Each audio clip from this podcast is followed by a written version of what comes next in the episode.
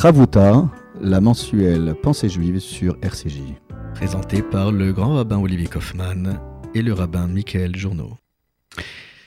Bonjour, chères auditrices et auditeurs de RCJ. Bonjour, Michael. Bonjour, Olivier. Nous voilà de retour euh, pour une euh, nouvelle émission de Chavruta, d'études en binôme, de pensée juive et de réflexion, toujours dans le cadre de notre euh, étude quant aux relations humaines qui s'installent progressivement dans la Torah entre les personnages bibliques. Et puis, depuis la fois dernière où nous nous sommes retrouvés quelques instants avant l'inhumation du président euh, d'État d'Israël, Shimon Peres, nous avions évoqué euh, la question euh, de la fraternité, de la paix, et nous allons rester dans ce domaine. Et avant toute chose, permettez-moi de, dédier cette étude à la mémoire d'une jeune fille de 22 ans qui s'est battue comme une héroïne, comme une lionne contre la maladie, Sephora Esther Chaya Berebi, qui euh, a été inhumé euh, pendant Moed et euh, nous avons une pensée pour ses parents et son frère. Et cette étude lui est dédiée. Alors mon cher Michael, nous allons revenir quelques versets en arrière, puisqu'en fin de compte, nous n'avons pas de règles en la matière. Nous allons un peu en avant, un peu en arrière. Et nous savons très bien qu'il n'y a pas vraiment d'ordre chronologique dans la Torah, donc nous nous permettons de revenir au début du chapitre 37 dans le livre de la Genèse, Bereshit, Vayeshev, et euh, le premier verset qui semble euh, anodin, il passe partout, est déjà euh, riche en enseignements et si tu le veux bien, donc euh, nous allons euh, nous atteler à la tâche de traduire et d'expliquer ce premier verset. Vayeshev Yaakov be'eretz megure aviv be'eretz kenaan. Alors si nous traduisons ce verset, on peut le traduire ainsi. Jacob s'est installé dans la terre euh, des pérégrinations de son père dans la terre de Canaan. Alors, peut-être qu'on pourrait déjà s'interroger euh, sur euh, la nécessité de nous informer, de, l'installation de Jacob, alors que nous avons une petite idée déjà de son voyage, de son itinéraire, de son errance. Si on se remet dans le contexte, mon cher Michael, que pouvons-nous dire pour nos auditeurs afin qu'ils puissent euh, euh, se remettre en situation. Oui, effectivement, c'est tout le personnage de Jacob, de Yaakov qui, euh, qui nous interpelle. C'est un homme qui a dû quitter ses parents dans la précipitation, aller vivre en exil, loin de l'amour des siens, loin de la terre d'Israël. Souvenez-vous, Jacob, c'est celui qui a dérobé sous les conseils avisés de sa mère Rebecca, euh, il va dérober les bénédictions qui étaient normalement imparties, euh, destinées à son frère Esav, et il va devoir fuir chez Laban, son oncle, pendant plus de 30 ans.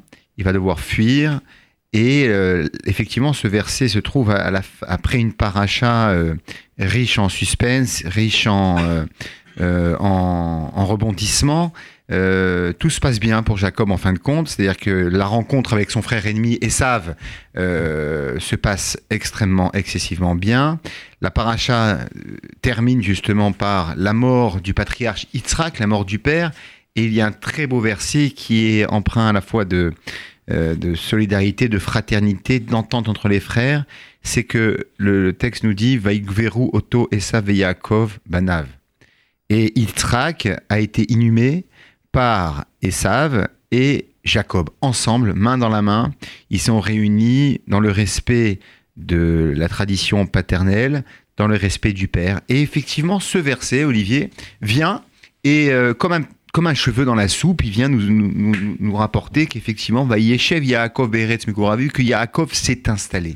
Alors, tu le sais, combien les sages d'Israël s'interrogent sur ce verbe, sur, cette, euh, sur, ce, sur ce détail qui est, euh, qui est mentionné dans la Torah?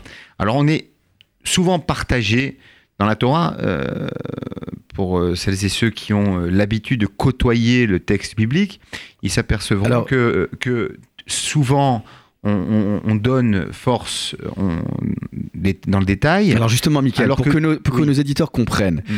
Tu, viens très justement d'expliquer que Jacob, c'est la figure du juif errant. Exactement. Il a fui pré- pré- prématurément, comme tu l'as rappelé, le giron familial. Il est euh, euh, poursuivi, pourchassé euh, par Son frère. qui est rempli de Son haine. frère ennemi, son frère ennemi, donc il y a cette condition du fugitif, et donc là on se retrouve dans une situation où on voit un Jacob, comme le rappelle Elie Wiesel, c'est l'occasion de rappeler sa mémoire dans son livre Célébration, biblique, eh bien nous rappelle qu'en fin de compte nous avons quelque peu hérité de Jacob cette angoisse du juif qui là Et où il se pose, là où il se pose, s'interroge toujours sur le sens à donner à son installation. Suis-je au bon endroit? Est-ce que demain, je pourrai continuer à vivre et à faire vivre mes enfants ce- dans cet endroit? Et ce, Olivier, permets-moi de le souligner à nos auditrices et à nos auditeurs, malgré le fait que Dieu lui promet la protection. Malgré tout cela, Yaakov est angoissé. Hein Souvenez-vous de la rencontre avec, avec son frère Vaïetzerlo.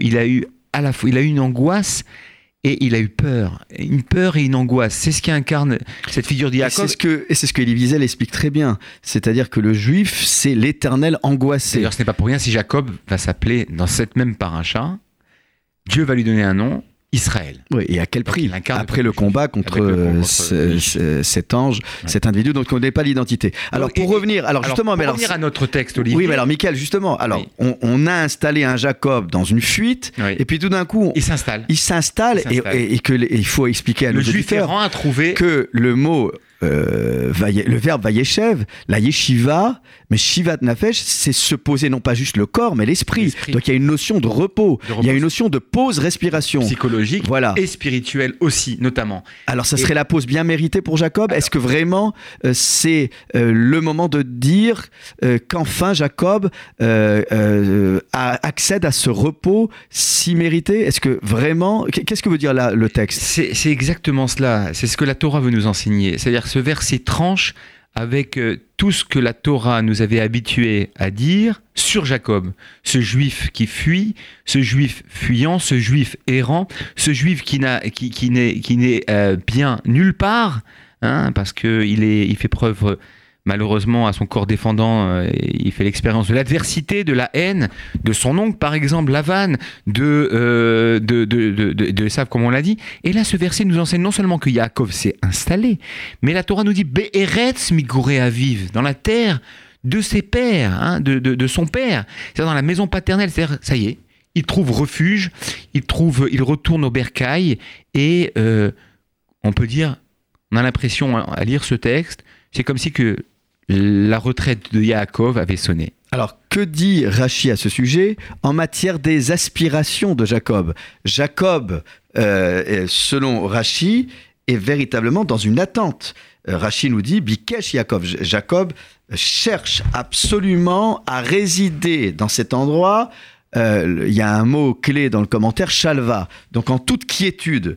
Et c'est au moment même où il cherche à vivre en toute quiétude que s'abat sur Jacob, comme dit Rachi, littéralement euh, la colère, l'événement qui va être le tournant euh, dramatique dans la famille, c'est euh, la vente de Joseph. Donc, comment comprendre, au sens du commentaire de Rachi, que subitement, au moment même où Jacob tente de s'installer dans une forme de quiétude et de sérénité bien méritée après cette condition euh, de fuite, eh bien, à ce moment-là, il y a euh, un événement euh, qui cause un, tournant dans cette, dans, histoire. Comment on peut comprendre le commentaire de Rachi qui nous indique que oui, certes, il y a une aspiration à vivre en toute sérénité, mais qu'il y a un événement malheureux et dramatique Alors, dans la famille. effectivement- ce qui se passe, c'est que euh, c'est difficilement intelligible et audible pour euh, chacun et chacune d'entre nous, dans le sens où on a l'impression que la Torah va lui en vouloir à Yaakov de euh, se reposer, d'arrêter euh, toute activité, de, de ne plus être à en avant-garde pour euh, transmettre des valeurs. Pour, alors, est-ce euh, que ça veut dire qu'un juif ne peut jamais se reposer et, et- et doit être en perpétuel mouvement et dynamique? C'est épuisant. Tout à fait. Je, je pense que c'est exactement ce que la Torah veut nous enseigner. Alors, on n'est pas au niveau de Yaakov, mais Yaakov, il a, c'est un patriarche. C'est le troisième des patriarches d'Israël. Le- le- le- l'un des trois euh, piliers fondamentaux sur lesquels le judaïsme est fondé et repose. Il doit être toujours en éveil, toujours en activité. Il doit chercher les combats pour les mener. Les combats pour mener les hommes vers le bon, vers le bien, vers la lumière. C'est la véritable aspiration du peuple juif. Alors, alors, si je te comprends bien, Oui. le juif doit être constamment en éveil, Oui. vigilant, Tout à fait. Et, et- et doit toujours s'interroger sur euh, le lieu dans lequel il se trouve, les conditions dans lesquelles il va évoluer. C'est-à-dire, il peut pas, il peut. euh, Le sens de mes propos euh, sont- sont- sont, Mhm. est, est le suivant, dans le sens où on peut pas, on doit toujours s'interroger, se questionner. Est-ce que je, même si je fais le bien, est-ce que je le fais bien? Est-ce que je peux mieux faire? Est-ce que je peux parfaire? Est-ce que je peux, est-ce que je peux aider mon prochain, l'aider à avancer, à améliorer? Et donc, le Yaakov, on a l'impression que ce fameux Yaakov qui euh, qui euh, transcende et qui, traverse de nombreux pays, euh, de nombreuses situations. Il fait l'expérience euh, amoureuse, hein, il va se marier, fonder un foyer. On a l'impression qu'il veut prendre sa retraite. Et donc là, à Torah lui dit, attention, attention. Là, tu as encore un rôle essentiel à jouer. Tu es, n'oublie pas que tu es en train d'écrire l'histoire du peuple juif. Et c'est ce que dit Nachmani de Olivier, Maaseh Avot Siman Labanim. Les actions, l'acte de nos pères, de, des patriarches, euh, Siman Labanim, ils, ils- sont considérés, ils doivent être considérés comme étant Comme des des, balises. et, euh, et une- et des, des signes, une sorte de GPS pour euh, pouvoir guider euh, ses enfants. Mais alors, oui, mais si je te suis, ça veut dire que la géolocalisation, si je peux m'exprimer ainsi, est très bonne, puisqu'il s'installe dans le pays dans lequel son père, sa famille a pérégriné. Donc on ne peut pas lui reprocher d'aspirer à s'installer durablement et sereinement dans un endroit qui n'est pas... qui ne lui est pas étranger, qui ne lui est pas inconnu, c'est la terre de son père. Tu as raison, mais c'est ça le. Et alors, et ça- alors, et alors ça justifierait pour que... ça cette répétition, Olivier. Je te ça justifierait pas- le texte. Pourquoi on a besoin de tant s'allonger sur la localisation où il est euh, euh, euh, Migoré Aviv, Oui. Be'eretz Kenan. On sait très bien où habitait Israël, Oui. qu'il habitait en terre Alors de pourquoi Kenan, une telle insistance Pourquoi une telle insistance C'est-à-dire que Migoré Aviv, c'est-à-dire qu'il voulait, il voulait euh, marcher dans les pas de son père. Ton- son père était un homme paisible. Euh, il était dans sa tente. Euh, Yitzhak, c'est pas un- quelqu'un qui sort à l'extérieur faire la guerre. C'est pas quelqu'un qui va à la rencontre de l'autre, euh, de, de, l'autre avec un grand A, comme son père Abraham, comme l'était Abraham. Non, Yitzhak est un peu recroquevillé, peut-être euh, de par le fait de son handicap. Il était, il était très myope, il était plus ou moins aveugle, et donc il avait un handicap qui l'empêchait justement de sortir de son chez-soi. Et c'est exactement euh, ce que la Torah peut-être va reprocher à Yaakov. Be'eretz Megoravi, lui ce qu'il voulait, c'est pas simplement habiter en Eretz Israël, c'est une mitzvah d'habiter en Eretz Israël. C'est une mitzvah- un commandement positif, nous dit Maïmonide, d'habiter en terre d'Israël. Bien évidemment, c'est pas ça. Be'eretz Megoraviv, c'est-à-dire qu'il voulait embrasser la même carrière, la, même fin de carrière que son père. C'est intéressant parce qu'on a évolué dans la traduction. On a dit installer, demeurer. Maintenant, tu dis habiter. Oui. Et habiter dans le sens le plus large du terme, Mm.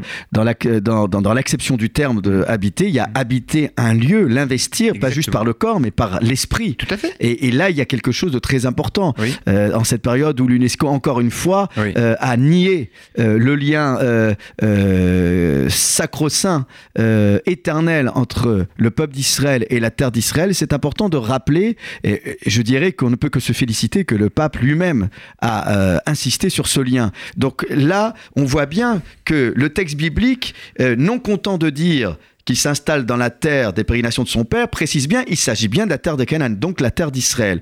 Et certains commentaires euh, s'interrogent même sur le fait qu'on aurait pu euh, restreindre euh, la géolocalisation à une ville.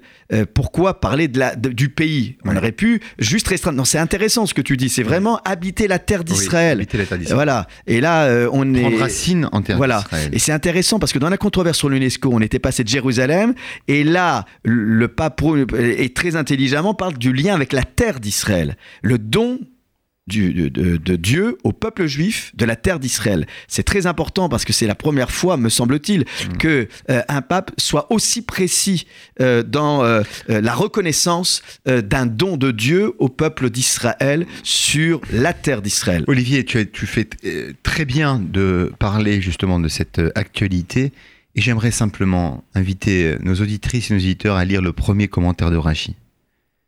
Premier Oui. commentaire de Rachi Dans de la. Torah, puisque nous nous allons lire ce- ce Shabbat, nous allons lire la paracha de Bereshit. Et il dit pourquoi la Torah commence par Bereshit, bara Elohim et Hashem et Haaretz? Pourquoi, pourquoi commencer par cela alors, alors que le judaïsme normalement est une religion, de, la- de l'ordre de, de la pratique religieuse On aurait dû commencer par le premier commandement. Et Rachi nous dit parce que pour nous dire que pour nous enseigner à toutes les générations que lorsque les nations du monde te diront Toi, peuple d'Israël, toi, l'Israélien, tu es un colon. Tu as volé la terre, une terre qui t'appartient pas. Vous êtes des brigands. Listimatem, vous êtes des voleurs. Mais comment cette, comment cette prophétie, ce prophète de Rachi, ce génie, a-t-il pu penser, commencer par ce commentaire-là, comme pour nous dire Et qu'est-ce que nous dit Rachi Et ça, c'est la réponse qu'on doit donner à l'UNESCO. La réponse, c'est que c'est Dieu qui a donné la terre d'Israël. C'est la seule preuve. N'y a pas historique ou pas. Euh, L'histoire, bien évidemment, ça abonde. Mais on peut Mhm. dire aussi que la terre d'Israël a été habitée par, aussi par Non, de mais c'est nombreuses pour ça, c'est pour ça qu'il est de important. nombreuses dynasties, de nombreux peuples, de nombreuses civilisations. Mais la seule réponse, on va dire, c'est Dieu. mais c'est pour ça qu'il est important Dieu. que ce soit On pas nous qui le disions, mais que ce soit le chef. Non, de- non, non. Je pense que nous, nos grands rabbins de France, nos grands rabbins d'Israël, c'est exactement Mm. ce qu'ils doivent dire, relire ce Rachi. La terre d'Israël a été donnée au peuple d'Israël par le Dieu d'Israël. C'est cela, c'est tout, point, barre. Il n'y a pas de discussion à avoir. Mm. C'est tout. C'est-à-dire que notre relation avec la terre d'Israël est une relation re- quasi religieuse et spirituelle. C'est Dieu qui a Alors, du même coup, Michael, si Dieu on, revient, décidé. si on revient au texte, euh, on pourrait inverser la question. Alors, si déjà on doit insister sur la terre de Canaan, Oui. bah, on aurait pu dire directement il s'installe dans la terre de Canaan. Pourquoi, du coup, préciser la terre des pérégrinations de son père Je, je- je- je- je l'ai dit tout à l'heure, il y Oui. a quelques instants, Oui, euh, alors, Olivier. ra- rappelle-le dans, dans le sens où c'est, ça traduit la volonté, elle était double la volonté de, de Mhm. Jacob. La première, c'était justement de vivre une, une retraite paisible, Mhm. à l'instar comme son père. Et la deuxième, évidemment, Beretz Kenan, c'est-à-dire qu'il y a une volonté d'habiter et, et- et- et d'habiter la terre d'Israël, de qu'on la peut faire parler fleurir. de retraite paisible pour ce pauvre Isaac qui a vécu quand même euh, euh, des choses pas très évidentes? Pas très évidente, mais moins évidente que Jacob. Jacob, Il a failli être immolé par son père. Oui, je. On ne sait pas vraiment s'il est tout de suite Oui, descendu de. Oui, mais après ça, Après, il a la vue qui baisse. effectivement. Après, il, a, il est confronté. Euh, Quand tu compares avec l'histoire de la- Jacob, euh, euh, d'ailleurs, euh, Olivier, il y a un très beau midrash. D'abord, c'est le Talmud dans Berachot qui nous enseigne que les patriarches ont institué chacun une, une prière quotidienne. Abraham a institué la prière du matin, Shacharit, Mhm. et on l'apprend d'un texte. Mhm. Euh, Abraham. Oui. Euh, Yitzhak, euh, il a, a institué la prière de la la prière de l'après-midi, Et Yaakov a institué la prière, prière du du soir. Et j'ai vu un très joli commentaire qui expliquait pourquoi chacun a institué un temps, Mm. euh, un temps de prière. La prière, c'est fait pour délivrer, pour sauver l'homme, pour implorer l'éternel. C'est-à-dire qu'Abraham, lui, il a institué la prière du jour, c'est-à-dire qu'il était aimé et reconnu par tous. C'était un notable par excellence. C'était le chef. Il avait une figure Nessi charismatique. Elohim, le prince de Dieu. Elohim, prince il de Dieu, avait une portée universelle. Très bien. Yitzhak, on a commencé à le jalouser. Portée plus restreinte. Voilà. Portée plus restreinte. Et non seulement ça, il était jalousé. Rappelle-toi avec l'histoire des Pélishtim, il avait des puits. Mm. Que faisaient les Philistins? Et c'est extraordinaire, Mm. on voit l'actualité de ceux qui veulent reprendre la terre d'Israël. Qu'est-ce qu'ils ont fait avec les territoires qui ont été rendus? Ils ont détruit tout ce qu'ils possédaient. Hmm. Ils n'ont pas, fait, ils n'ont pas continué à faire fleurir ce fameux désert. Comme l'ont fait les Pélishtim. Les Pélishtim, qu'est-ce qu'ils ont fait? Ils ont jalousé Yitzhak parce qu'il avait des, de nombreux puits.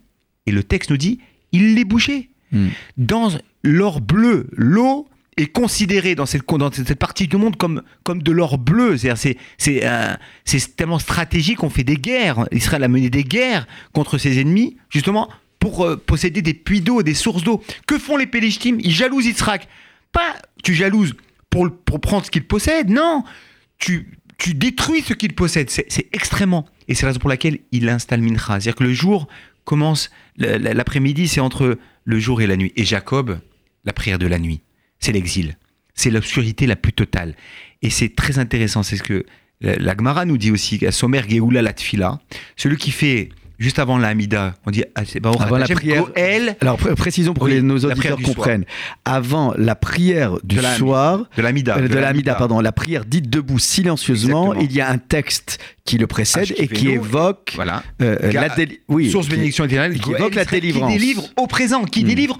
Et qu'est-ce qu'on fait? On nous dit, la Lacha nous enseigne, on ne doit pas interrompre cette, euh, cette prière avec la lecture de la Hamida. Comme pour nous dire, il faut être sommaire Géoula Natfila. juxtaposé. Qu'est-ce que ça veut dire sommaire Géoula Natfila ça veut dire quoi? C'est pas un terme halachique. C'est au niveau de la pensée juive, c'est au niveau de notre être, de notre façon de nous comporter avec l'autre et avec Dieu.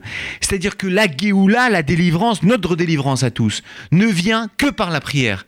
À sommaire Géoula la tfila, c'est-à-dire que la délivrance de Jacob, la délivrance d'Israël ne viendra seulement par, son salut viendra que par et grâce et par l'intermédiaire, par le truchement de la tfila. Dieu n'attend de nous que simplement le fait que le peuple d'Israël lève les non, yeux vers que, lui. que- que tout le monde nous suive. Et l'implore. Euh, où- tu- là, quand, quand tu nous expliques tout ça, tu, tu- tu veux nous dire quoi sur euh, Isaac? Puisque en fin de compte, le verset dit Jacob s'installe dans les pérégrinations de son père Isaac. Oui. Mais qu'est-ce qu'on peut entendre dans le texte C'est-à-dire que, c'est-à-dire, quand, quand- lorsqu'on compare les trois patriarches. Yitzhak se situe au milieu Oui, en termes de l'adversité et de C'est la position la plus difficile à tenir, la voie du milieu. hein. Oui, la voix du milieu. Il est pris euh, en tenaille entre Abraham et, fait. et- et Jacob. Tout à fait. Difficulté d'affirmation de l'identité. Tout à fait. Bon, mais Il était euh, considéré comme. euh, Alors, pour- pour- pourquoi j'insiste autant? Parce que euh, il y a un commentaire chassidique de Rabbi Ilsa de Bertichev Mhm. qui, lui, euh, Megouré ne le traduit pas par euh, pérégrination, mais par une autre idée, Magor signifiant frayeur. Et on sait très bien que Yitzhak est souvent appelé Pachad Yitzhak, et il c'est-à-dire incarne le din. il incarne la rigueur, La rigueur, la justice. il incarne donc une, une- une justice euh, qui tranche. Et donc, ce qui veut dire ici, le commentaire, c'est que Jacob essaye euh, de, de- de se faire une place dans, dans- dans un univers qui n'est pas euh, facile voilà, Qui qui est n'est pas facile à habiter. Un univers hostile, un univers dans lequel euh, son père Isaac a mis du temps à s'installer. On, on- on ne, on ne sait jamais si Isaac est en haut ou en bas. Et, et- et- et c'est toute la difficulté. Et rappelle-toi, euh, Michael, Mhm. quand Rebecca voit de loin cet homme euh, dans le champ en train de faire la prière de Milcha ou de méditer, elle interroge Eliezer, le fidèle serviteur d'Abraham qui a été mandaté pour aller chercher une femme pour Isaac, et euh, Rebecca lui dit, Miaïch Elazé, qui est cet homme? Et beaucoup de commentaires disent que Rebecca de loin était, déjà effrayée par l'apparence d'Isaac. Donc il y a, quand même cette idée de s'installer dans les pas de ses parents qui sont déjà remplis euh, de, touches comme ça, euh, de, de, de tonalités, de frayeur. Et donc c'est quand même important de dire que parfois, hélas, dans, notre façon euh, d'habiter les lieux, on ne se rend pas toujours compte que on, euh, à notre corps défendant, on reproduit des conditions qui sont parfois pas très sereines euh, dans tel ou tel milieu. Que être juif, c'est, ce n'est pas vivre euh, euh, constamment dans la frayeur, dans la peur et dans l'angoisse. Être juif, c'est un judaïsme qui n'est pas austère, mais qui Ouais, est joyeux, joyeux. vivant et, et- et décontracté. Ce qui n'était pas vraiment le cas, tu en conviendras, d'Isaac, qui euh, euh, représente quand même quelque chose euh, qui dépasse l'entendement humain. Isaac, Il est, il est corban. voilà. C'est-à-dire qu'il a été capable de s'offrir, de s'immoler euh, pour Dieu. Mm. C'est une figure, euh, comment dire, euh, qui n'est pas prendre en, en exemple d'ailleurs. hein. C'est quand même très intéressant. Il faudrait qu'on revienne, Olivier, pour parler de cela, de ce fameux Yakedat Yitzhak qu'on traduit à tort. euh, Par sacrifice, par sacrifice faux. d'Yitzhak, mais ce qui est un ligatage, le ligotage. Oui, la ligature c'est plutôt la ligature, La ligature. La ligature Mm. Euh, revenir là-dessus, et en quoi, par exemple, à Rosh Hashanah, on lit ce texte. C'est un texte fondateur. Il faut, Et faut tu sais très bien, tu sais très bien que les chrétiens y voient ici Oui. euh, une allusion à la passion. Et alors que nous, nous ne pouvons pas imaginer un seul instant que euh, Isaac euh, soit euh, voilà sacrifié pour la rédemption de, Mais quel est le de- message? du monde. Quel est le message de cette, cette Akeda on, on reviendra, c'est peut-être Voilà, pas le- alors, le, poursuivons, sujet. euh, Poursuivons notre poursuivons. lecture, Olivier. Mais juste avant, Michael, je te propose de faire une petite pause musicale pour nous aérer l'esprit avec euh, ce chanteur euh, euh, qui nous a inspiré le jingle de l'émission, Aaron Razel, chanteur israélien, euh, qui nous chante le psaume 23. Hachem Ro'i Lo Ersar, Dieu est mon berger, c'est notre sujet, je ne manquerai de rien. מזמור לדוד, השם רועי לו, אחסר בינות ישיה. ביצני על מי מנוחות ינהלני, נפשי שמחני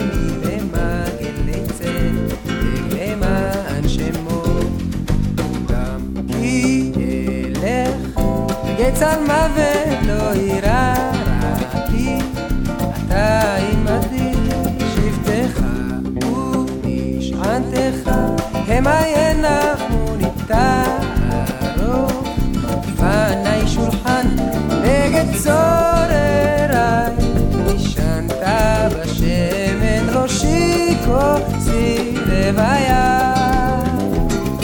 אך טוב החסד ירדפוני כל ימי חיי ושבתי בבית השם לאורך ימים אך טוב החסד ירדפוני כל ימי חיי ושבתי בבית השם לאורך ימים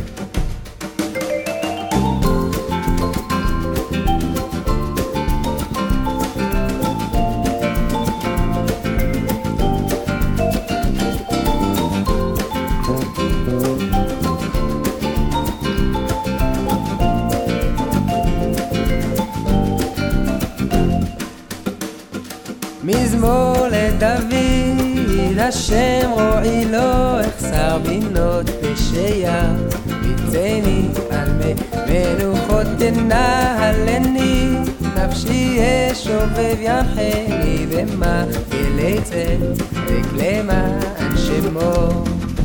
גם כי אלך, גץ מוות לא יירא רע, כי אתה עמדי שבטך עדך המה ינמו נפטרו, פני שולחן דגת צורר עדי שנתה, שמן ראשי כוסי לוויה, אך טוב החסד ירדפוני כל ימי חיי ושב בבית השם. ימים אך טוב החסד ירדפוני כל ימי חיי ושבתי בבית השם לאורך ימים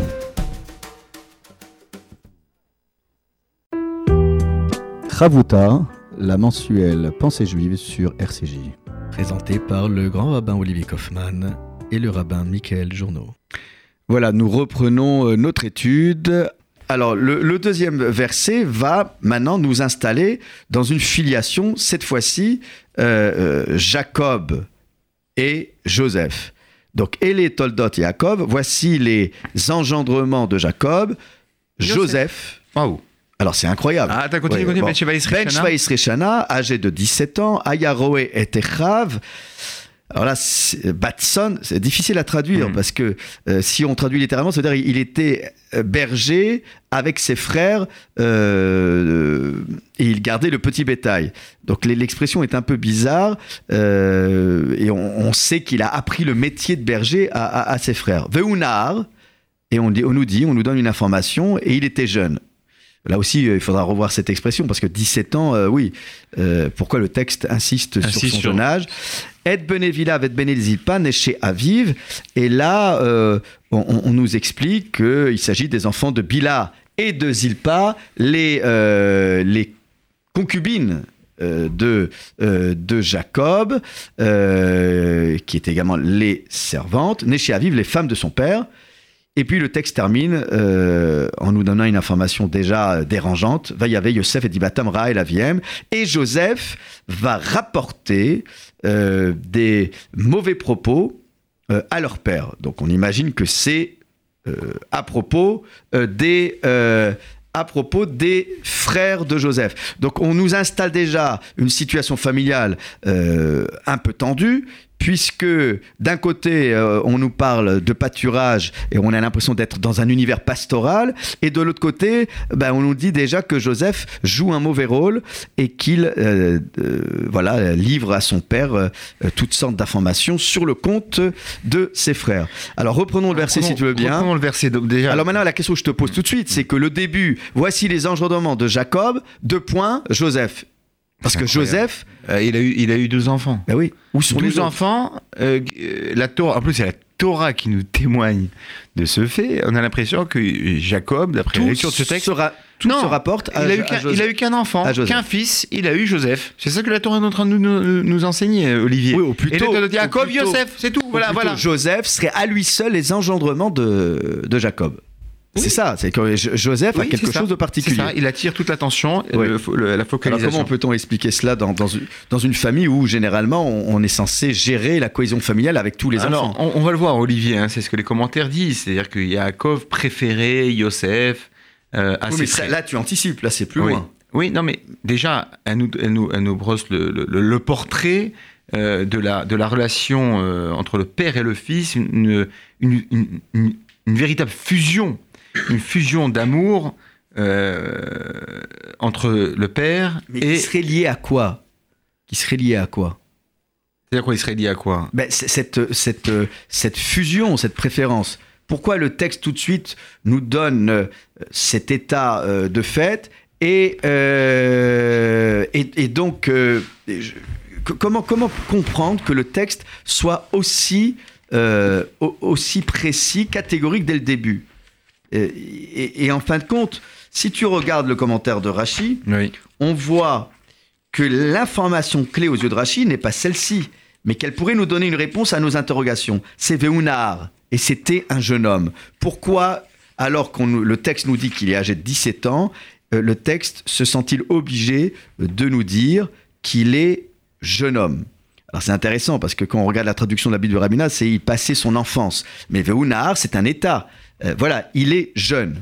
Et Rachi, que dit Rachi Alors, euh, ju- oui. non, mais que dit Rachi Oui. Rachi nous explique, euh, d'une certaine manière, que parce que le texte parle de 17 années, donc il y a déjà une information concernant son jeune âge, mais que de rappeler encore une fois qu'il est jeune, c'est expliquer que Joseph a une attitude qui est quelque peu infantile, qui est quelque peu euh, euh, juvénile, à savoir, Michael, Oui. quelle est cette attitude qui est quelque peu stigmatisée par le texte au sens du commentaire de Rachi bah, C'est qu'il passait un temps fou à se regarder, euh, à arranger sa chevelure.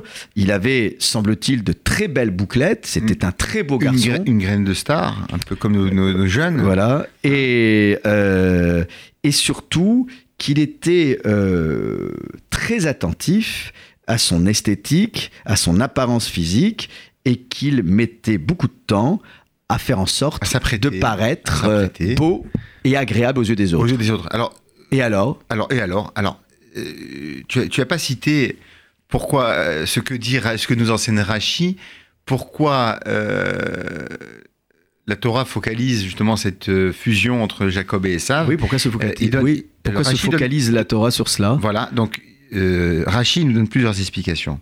Alors la première, il dit parce que en vérité, euh, Yaakov, Jacob, euh, travaillé, a travaillé de nombreuses années auprès de son oncle hein, en termes d'années salaires pour pouvoir se marier avec la femme qu'il aime.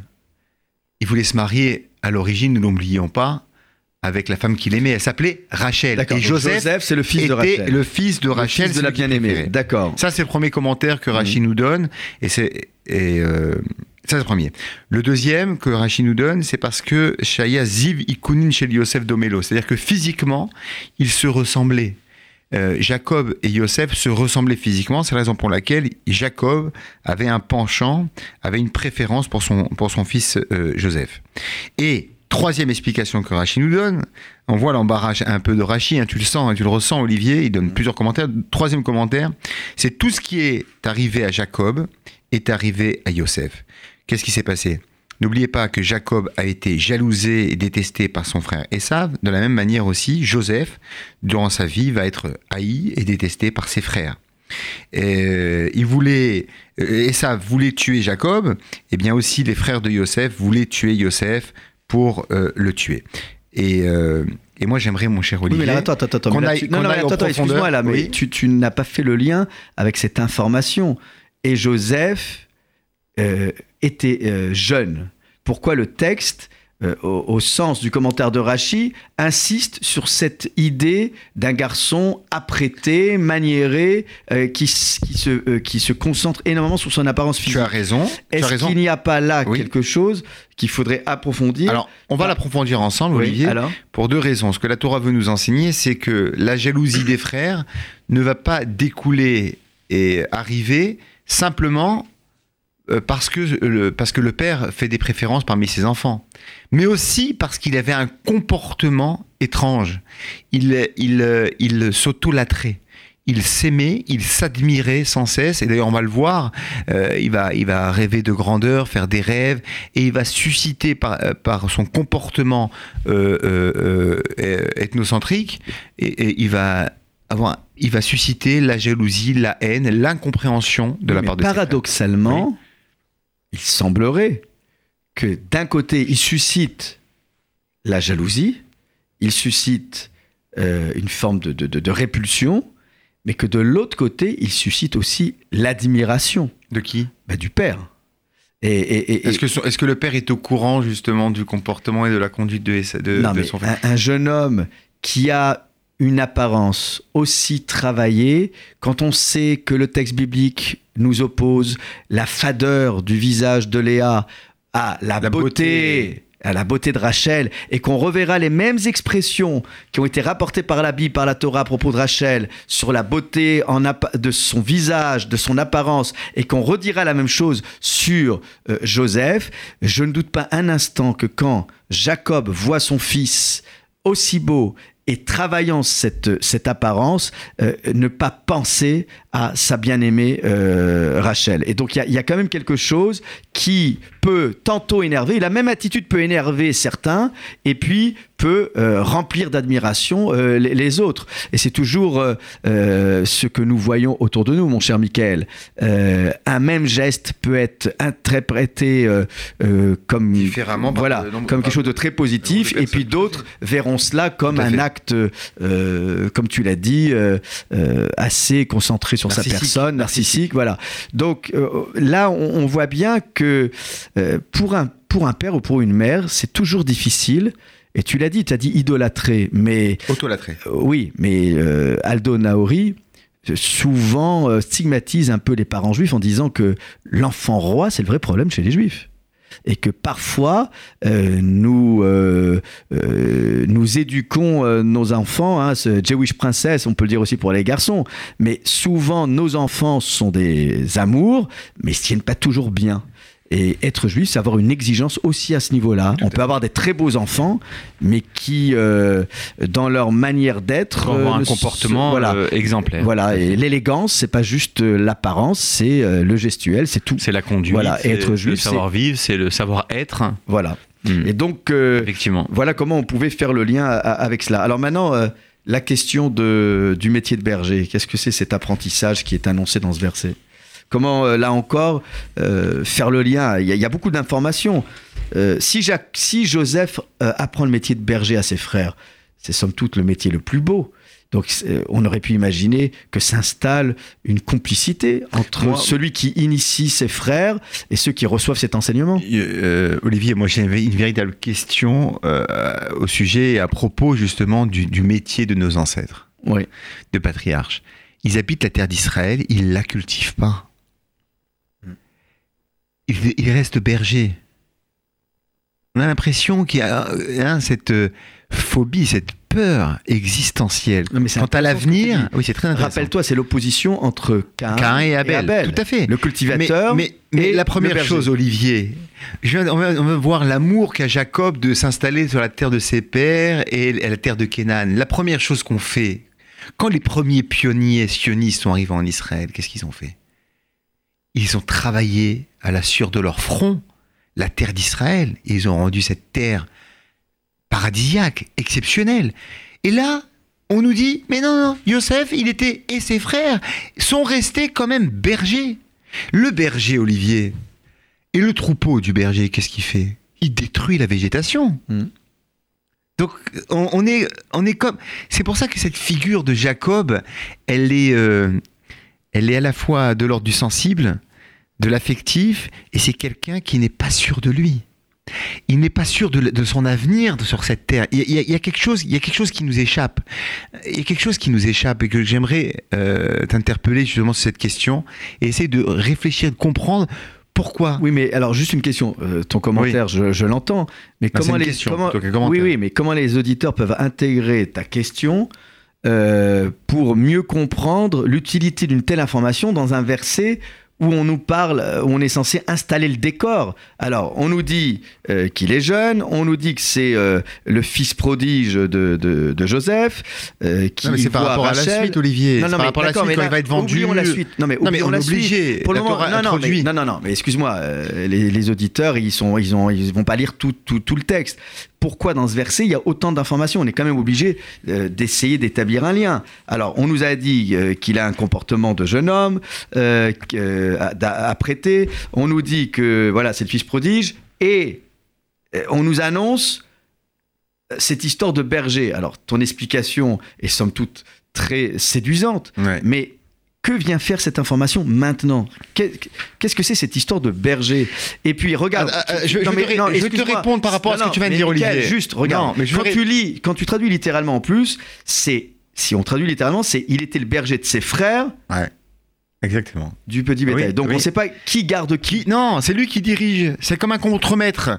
C'est lui qui dirige ses frères à devenir berger. Vous savez, c'est comme le, le- le chef. C'est-à-dire lui, il se mouille pas. Et, et d'ailleurs, Olivier, c'est très. pourquoi Pourquoi Alors attends, Pourquoi, c'est- pourquoi je vais aller- Joseph qui apprend le métier je vais, de berger alors je, vais aller parce que c'est le chouchou du, du- du- du père, parce que c'est le préféré du père, c'est celui qui va rapporter les propos, c'est celui qui a toute la confiance, toute l'attention et tout l'amour. Alors justement, tout l'amour de son père. Alors, Moi, j'aimerais- Alors juste, non mais là, là est déjà qui, qui est euh, par certains commentaires. Oui, par rapport à- déjà d'accord. du, du père Oui. qui met tout, Tout à sur fait. Joseph. C'est une erreur. Et c'est et, et- et on a un commentaire par Lui exemple, qui a subi- de Oui. qui dit que en fin de compte, dans la fougue de la jeunesse. Et quand on est dans la fougue de la jeunesse, on, on- parfois on maîtrise pas tout. Et, et, euh, on lui donne cette euh, responsabilité déjà, non seulement d'initier ses frères, mais en fait de garder ses frères.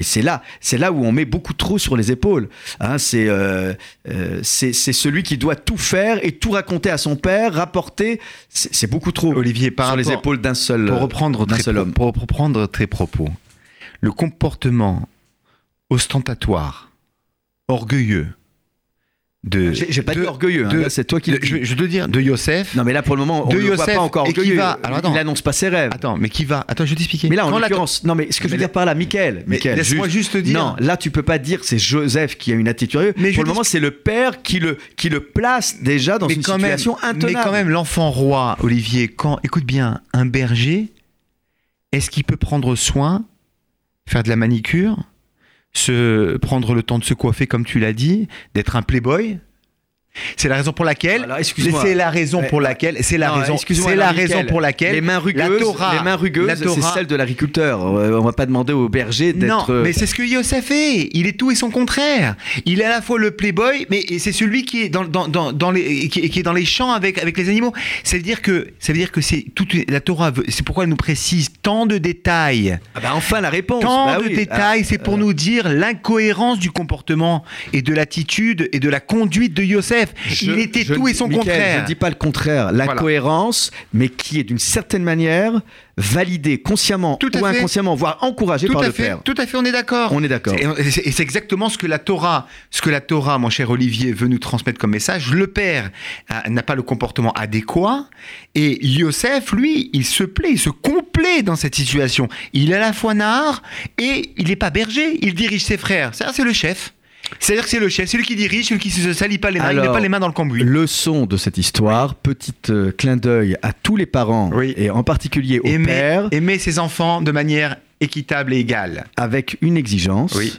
Et quand on amène ses enfants à la synagogue, il faut aussi leur expliquer la valeur du lieu Oui. et qu'on ne peut pas lâcher les enfants comme ça. Les prendre à côté de voilà, soi. les prendre à Il côté n'y a pas de plus soi. beau, Olivier, c'est ce qu'on fait dans notre Talmud Torah à chassou le bas et je sais que la, synagogue de la place des Vosges, c'est ce que tu fais. Oui, mais toi. souvent, tu sais, tu sais ce que nous disent les enfants Oui. Mais papa, maman, ça soit jamais à côté de moi pour Ouais. faire euh, les les, copains. les devoirs du Talmud Torah. Par contre, les devoirs de l'école, oui. Non, mais c'est très important que les parents s'assoient à côté. À la synagogue. Oui, et à la synagogue Même s'ils prennent leur enfant quelques minutes Mm. et qu'ils suivent dans le même livre, Tout ça a une valeur pédagogique, éducative exceptionnelle. Et, et ce que tu dis est d'autant plus important que je me souviens des propos euh, d'un monsieur euh, rescapé de la Shoah qui me disait que la seule chose qu'il a retenue, c'est le Aleph Bet de sa grand-mère. Pour chaque lettre qu'il arrivait à lire, il recevait une tartine beurrée et confiture, comme quoi euh, l'accompagnement euh, avec bienveillance mais avec exigence est la clé de l'éducation juive. Mon cher Michael, Olivier, à très vite, Shabbat Shalom. Shabbat Shalom. Et que ce mois qui s'annonce, ce mois Treshvan, même s'il n'y a rien, même s'il est vide,